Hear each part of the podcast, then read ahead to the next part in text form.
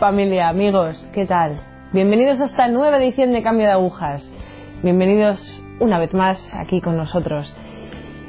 Hoy con nosotros una conversión fuerte, una de esas cosillas que nos gustan a nosotros.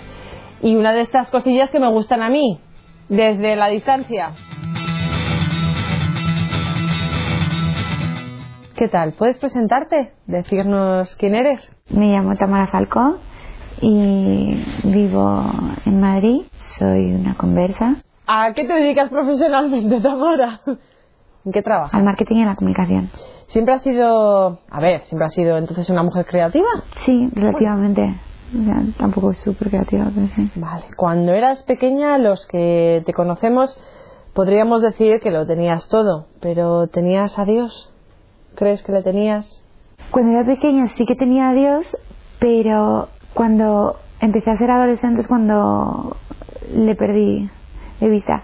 Eh, tuve una discusión con un sacerdote y, y entonces me cambié de ética porque realmente en un momento dado en el que yo necesitaba un apoyo importante pues no, su, no supo darme lo que necesitaba el cariño, el amor, las respuestas y entonces eh, decidí que allí no, o sea que no me aportaba nada el seguir en clase de religión, etcétera, y me cambié de ética. Realmente para mi familia eso no suponía un problema. Y entonces, bueno, pasaron muchos años, me perdí totalmente, totalmente, totalmente, y, y en un momento dado, eh, bueno, el Señor me fue llevando por, por un camino eh, extraño porque pues podría, podría decir que me podía permitir todas las cosas materiales que quería, incluso como que se me facilitaba el camino hacia ellas, pero nada me llenaba. Y entonces no, no podía entender, o sea, como que todas las metas que me fijaba materialmente eh, las conseguía, las conseguía y con bastante facilidad. ¿Eras, eras ambiciosa? Me... No, porque eh, al revés le daba menos importancia a esas cosas porque, bueno, primero porque ha sido gracia de Dios, pero, pero además porque mm, no suponían, o sea, no, no suponía un problema conseguirlas.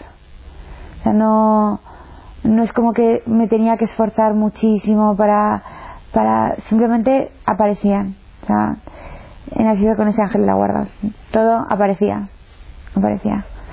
Entonces, pues, pero lo raro es que una vez que apare- aparecían las cosas o aparecía lo que necesitaba, eh, pues otra vez me decía, sentía ese sentimiento de vacío.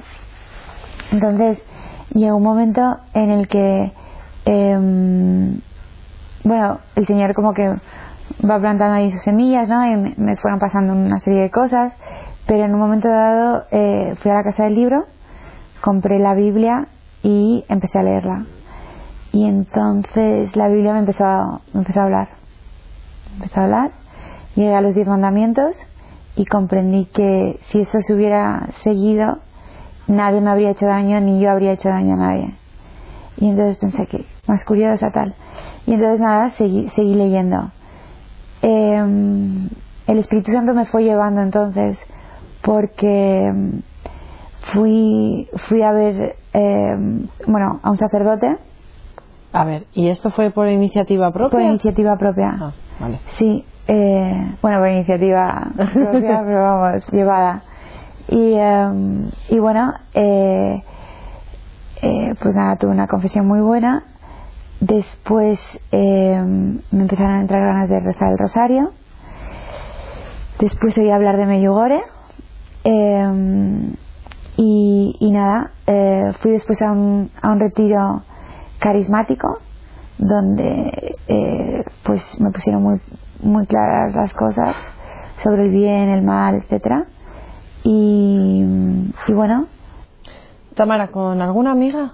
quizás? invité una amiga. Sí. Bueno, es que ¿Tenías entonces algún tipo de amigas creyentes o algún grupo de...? sí, sí, o sea, eh, mi abuela es muy, muy creyente. De hecho, yo creo que es gracias a sus oraciones que estoy aquí. Pero eh, sobre todo que el Señor fue poniendo a la gente adecuada en mi camino.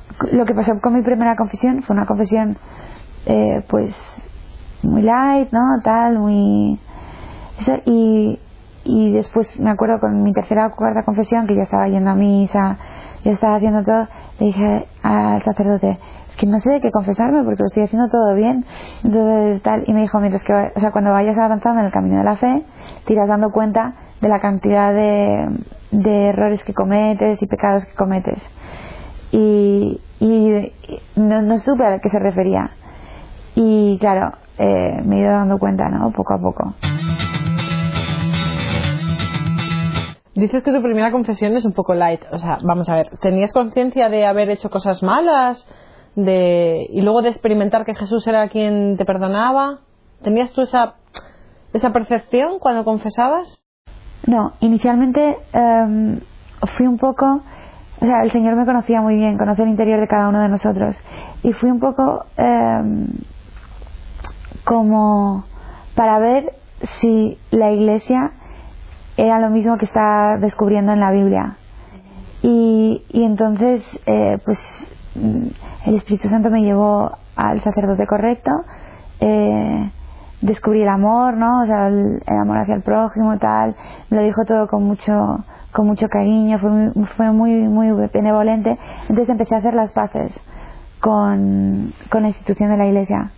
Y entonces como que me fui dando cuenta eh, de que eh, para Dios yo era importante que y entonces empecé a eh, pues volver hacia él y um, una de las confesiones más bonitas que tuve fue en, en con el Padre Cruz y entonces eh, sentí la necesidad de, confesarme eh, muchas veces de cosas que ya me había confesado y le seguía repitiendo me decía el, Padre Cruz solamente me repetía, Dios te ama. Y decía, pues que no me puedo amar, pero mira lo que he hecho. ¿No? Y me seguía repitiendo, Dios te ama. Y yo, pues es que también he hecho esto. Dios te ama, Dios te ama, Dios te ama. Entonces ahora cuando tengo, cuando tengo dudas de cualquier cosa o tal, o cuando realmente me atacan, ¿sabes? Eh, pensando digo, Dios me ama, Dios me ama. Y, eh, y evidentemente, y aquí eh, no soy teóloga y tal, pero em, la iglesia está inspirada por el Espíritu Santo y son gente con, con, vocación que está dispuesta a entregarlo todo, pero aún así está compuesta por seres humanos. Sin embargo, tu, tu relación, o sea, mi relación con Dios es em, lo que me lleva a sobrevivir cada día, etcétera. Él y la Mora Virgen, o sea, em, son, son ellos los que me impulsan porque en el momento en el que empiezo a mirar eh, como San Pedro no en la barca eh, a, otras personas y tal eh, vuelvo a caer o sea caigo, en el agua pero me acuerdo no cuando cuando me falta ese amor o cuando tal y, y me quejo me digo pues es que Dios me ama o sea eso, con eso para mí es suficiente ¿Por qué crees que los jóvenes se alejan ahora mismo de la iglesia? ¿Por qué piensas? Pues porque mm, hay un sentimiento eh, de rechazo hacia el mal. Es decir, hay, em, desde mi punto de vista, em, Dios vino a llamar a, a, los pecadores, no a los justos. entonces, normalmente cuando eres pecador ya te sientes mal, porque evidentemente tu alma está herida por el pecado. Si además eh, te tiran piedras y te hacen sentir mal y te hacen sentir como que eso no lo vas a poder superar y tal, es lo contrario al amor, es lo contrario de lo que nos enseña Cristo. O sea, es eh, María Magdalena en concreto, o sea, según la ley tenía que haber sido apedreada, pero lo que nos enseña Jesús es todo lo contrario. Levántate, o sea, yo no te voy a tirar una piedra, levántate y no vuelvas a pecar. Entonces se trata un poco de eso, ¿no? De, de no hacer sentir a la gente también peor o que no puede. Ese es el amor, ese es el amor que yo he descubierto no hay nadie, nada ni nadie que te vaya a llenar tanto ni que te vaya a amar tanto. Siempre lo pienso, ¿no? Digo, ¿quién es la gente que está en el corredor de la muerte o tal? La última persona que les va a buscar, o sea, seguramente sea un sacerdote, pero de todas maneras, Dios, o sea, es que lo que me dejó muy claro Dios es que Él nunca te abandona. Nunca te abandona. Y ya solamente con eso, eso es lo suficiente como para darte fuerzas. Porque eh, es que si no, es que no tiene sentido. Es que no tiene sentido la vida. ¿Eras feliz en- antes, en esa vida sin Dios? Sí, a ver. Em, feliz no. No. Feliz no. Pero soy feliz. em, ahora soy más feliz. Pero evidentemente creo que la felicidad plena. O sea, primero, la, la famosa frase ¿no? de Jesús en ti confío. O sea, no entiendo nada, pero como confío en ti, porque es parte del amor, aquí estoy. Y después em, me ayudó mucho cuando visité Garabandal que a una de las videntes la Virgen eh, ella le pidió a la Virgen que por favor que la llevara ya al cielo. La llevara ya al cielo y tal. Y dijo no puedes presentarte aún porque tienes que llegar con las manos llenas y entonces me di cuenta de eso y digo claro ¿no? Entonces eso me ayuda a saber que hay un camino que hay algo por muy pequeño que sea que eh, yo puedo hacer eh, para ayudarle a él y para demostrarle mi amor y, mi- y tal y, y hombre re- resulta frustrante todo en cada segundo del día ver como mi propio egoísmo muchas veces me gana la batalla y tal pues pues sí resulta frustrante. Resulta muy frustrante. Pero que es peor eh, perder la paz y estar sin él sin lugar a dudas. Y, y creo que aquí claramente solamente hay dos bandos o bueno lo dijo él no o está- o estáis conmigo o estáis contra mí A ver, el estar con Él, el haber conocido a Jesús, ¿te mueve a que otros lo conozcan? Claro, pero claro, claro, definitivamente. eh, es que Jesús es lo mejor. O sea, es la única razón. Dios es la única razón eh, por la que vivir, o sea, eh, por la que amar, por la que tener paciencia, fe. O sea, cuando, cuando las cosas te van mal, cuando las cosas te van bien, ¿no? Es, es esa persona que siempre está ahí, que siempre te, te empuja hacia adelante, que siempre tal. Y bueno, eh, con un poco de suerte llegaremos al cielo. Has nombrado Garabandal, Tamara. ¿Lo conoces? sí, ¿De qué lo conoces? Cuéntanos. pues, eh, eh, bueno, mi director espiritual me habló de Garabandal. Son dos apariciones que hubo de la Virgen en los años 70 en San Sebastián de Garabandal. Y entonces, eh, en Fátima, cuando la Virgen se, se despide, dice, nos vemos en San Sebastián. Y nadie supo lo que, lo que significaba. Y entonces ella eh, se empieza a presentar ahí. eh, es un pueblo muy humilde, con mucha fe. ¿Conoces el pueblo? Lo que- sí, lo conocí en esa ocasión. Bueno, hace poco fui en octubre. Y entonces, eh, pues bueno, ahí la Virgen da una serie de mensajes eh, que no son reconocidos en ese momento por el obispo. Y entonces, según cuentan, o sea que va a haber un aviso, un milagro y un castigo. Y bueno, el padre Pío al parecer se bilocó y apareció en Garabandal, pero al no estar reconocido por la iglesia tampoco me atrevo a decir que son, que son verdaderas o no. Pero si son verdaderas, lo importante es tener una vela de la can- Candelaria, bendecida el día de la Candelaria, porque dicen que son las únicas que van a funcionar cuando, cuando pase lo del aviso.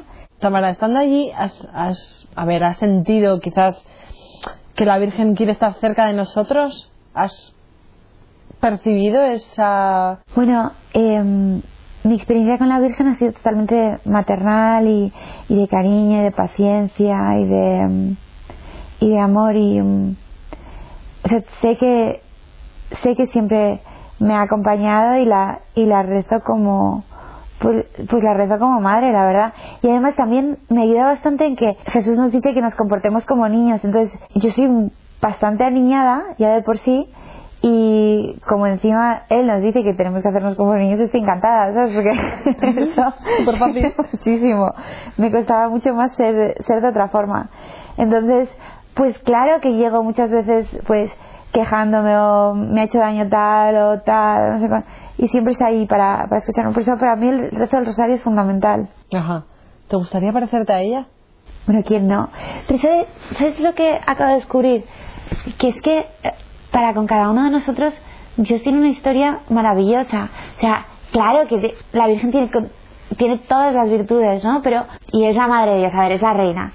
Pero a mí en concreto Dios me ha creado de otra forma distinta. O sea, me ha llevado por otro camino y tal.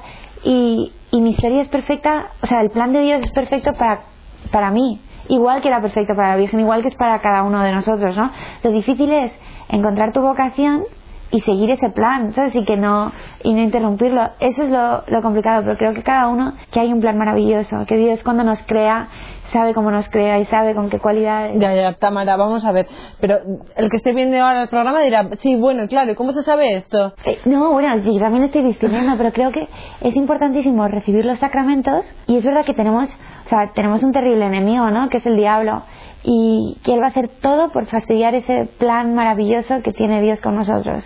Entonces, pues hay que pedir mucha protección, hay que mm, hay que rezar mucho y hay que confiar mucho, porque hay veces que que tú tienes un plan y el plan de Dios es otro, ¿sabes? O sea, entonces vas descubriendo. Ya, Tamara, esto, este cambio, este, esta conversión, ¿está suponiendo algún tipo de lucha con la gente que, que te rodea, que vive mm, a tu alrededor? No, la verdad es que... A ver, me refiero a, ¿te respetan al ver este cambio? Una, siempre, o sea, eso sí que el Señor me ha dado un carácter muy particular, siempre me ha dado bastante igual. Para bien o para mal, no, siempre iba a mi bola, siempre tal. Entonces, como que no. Pero es que en este caso, es lo que decía yo, digo, antes me criticaban eh, por algo en lo que no quería, digo, es que aquí, es que encima es algo que en lo que creo. Entonces, y además gano puntos, como dice, benditos que os metáis conmigo. Gracias, gracias, meteros más. Eso es. Como dijo Jesús, benditos los que están perseguidos, ¿verdad? Claro, eh, exactamente. Esto es, entonces es fantástico, ¿no? Y encantada de que me persigan. y a veces, a ver, a veces no dices, Jolín, pues que se callen, que me dejen en paz, que... Eso no, me da muchas gracias. Me da muchas gracias en ese aspecto. Y... Um, no fue, o sea, no fue él el que me lo pidió. Más adelante sí, eh, pero inicialmente, eh, evidentemente la transformación que sufrí la sabía mi círculo cercano, pero no lo sabía eh, todo el mundo.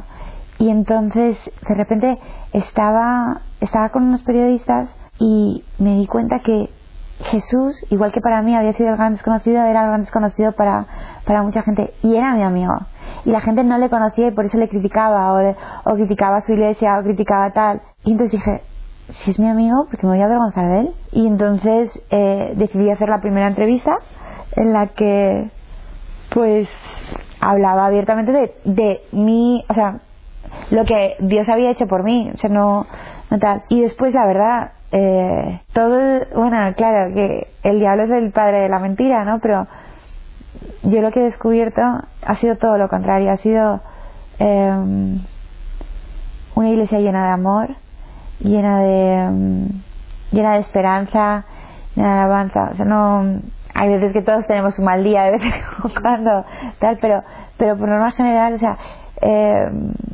Jesús cuida muchísimo de de su rebaño y les da gracias especiales y, y tal. Lo que pasa es que eh, la gente, pues no todo el mundo les conoce o, les impone o, no sé, no sé si hay, hay un problema del pecador, que eso me pasa a mí, que te, sientes indigno, entonces sientes rechazo. O sea, como que em, o eres monja y eres santa, o ¿qué hago yo allí? Porque eso no va conmigo. Y, y, me hizo mucha gracia porque cuando empecé mi conversión, mi tía abuela es eh, embajadora de Filipinas en el Vaticano, ¿no? Y entonces me acuerdo cuando empiezo, empiezo mi conversión, me estaba esperando detrás de una mesa, ¿no? Porque fui a Roma a verla y de repente estaba así. Y dice, me han dicho que te has empezado a convertirte. Y yo, ¿sí?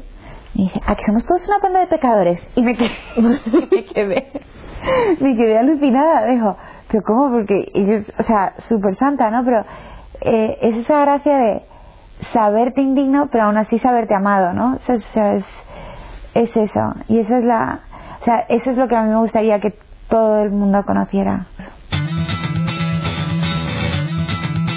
A ver, en esta vida, digamos, en esta nueva vida tuya, más llena de luz, de, de esa luz de Dios, ¿en qué se ha visto afectada, por ejemplo, tu familia? Bueno, el padre Gislen me dijo algo que a mí me preocupaba mucho. El padre Gislen es un sacerdote carismático, de renovación carismática, que em, tiene, tiene el don de sanación. entre otros dones. Y entonces, eh, justamente al principio de, mi conversión, me llevaron a verle. Y entonces yo nunca había escuchado ni lo del descanso en el espíritu, ni nada. Entonces él empezó a hablar sobre todo esto y yo, ¿qué hago aquí? Sea, ¿qué hago aquí? Que, bueno. Bueno, la verdad es que iba con la mente bastante abierta, pero yo pensando, ya, ya es como, bueno. eh, Y entonces de repente me toca a mí, me toca, me toca ir a ver al padre Island y me, me impone, o sea, me dice, había una traductora por medio, dice, dice eh, el Señor que dejes tu familia recaer en Él. Entonces digo, ¿me quedé? Porque yo hasta en ese momento como que no creía mucho, se estaba un poco ahí como viendo un poco. y digo, pero ¿cómo sabe este Señor que es, o sea, cuáles son mis preocupaciones? ¿Cuáles, o sea, O sea, que realmente te, preocup- te preocupaba ese aspecto. Evidentemente, porque yo lo que no entendía, eh, no entendía para nada desde el principio era porque eh, si Dios me quería, porque me había puesto en la familia que me había puesto y en la situación que me había puesto, pero no entendía nada. Entonces, o sea, entonces te- yo tenía muchas dudas también sobre las riquezas, ¿no? Sobre, sobre, mm, porque me había colocado en una familia en la que, en la que mm, había abundancia y todo eso, si Jesús estaba con los pobres, etcétera. Y entonces eh, me lo explicó, me lo de repente me llegó una, un, un email con las bienaventuranzas. Y mm, me dijo, o sea, ponía el, en el email, lo explicaba muy bien. Decía que tú podías ser muy rico y no tener tu corazón puesto en las cosas materiales, podías ser muy pobre y tener la- el- tu corazón puesto en las cosas, en los bienes materiales. Entonces, que no tiene nada que ver sobre qué es lo que tenías, sino dónde estaba tu corazón. ¿Te da miedo que el Señor te pueda hacerte sufrir? ¿Te pueda Me pedir? pide sufrir sin parar, o sea, continuamente. ¿sabes? Y, y me hizo porque una vez escuché que Santa Teresa le dijo, si es así como tratas a tus amigos, ¿sabes? o sea, no me extraña que tengas tan pocos. Y me- yo, muchas veces digo, eh, digo siempre esto, digo, pues es que si me lo das todo. Es verdad que, que muchas veces tienes tentaciones, tienes momentos de tal, pero también sé que no hay ninguna prueba lo suficientemente grande que no podamos superar. Y también me hace sentir fenomenal saber que si caigo o no lo puedo superar porque al final soy una egoísta y tal y, y no confío en él, pues que siempre está ahí y y la Virgen siempre me anima a volver a intentarlo tal. Parece que hoy en día en el mundo de los jóvenes, digamos que la castidad no, no está valorada. Bueno, en el mundo de los jóvenes y en el mundo en general. ¿Qué opinas tú de esto? A ver, eh, diría que la castidad es una gracia, que sí es importante porque siempre que entra el pecado te sientes vacío para que un matrimonio salga adelante, que al final todos es lo que queremos, ¿no? Una estabilidad eh, emocional, etcétera. Eh, necesita estar Dios presente, necesita eh, necesita necesitamos ese e- esa paz pero les diría que también que es una mentira del, del demonio. O sea eso de la libertad está en hacer lo que tú quieras todo eso es que es, mentira. Los mandamientos son la verdad. O sea lo otro eh, te estás metiendo en en un lío. Cuantas menos heridas hagas a tu alma pues mejor. Tamara, te agradecemos muchísimo, te agradecemos muchísimo tu testimonio. Y te vamos a hacer un ruego personal. Eh, queremos que vuelvas. Amigos, llenos de Dios. Llenos de Dios nos quedamos con Tamara. Miradla, es que, es que está llena de Dios ahora mismo y ella misma ya desprende luz.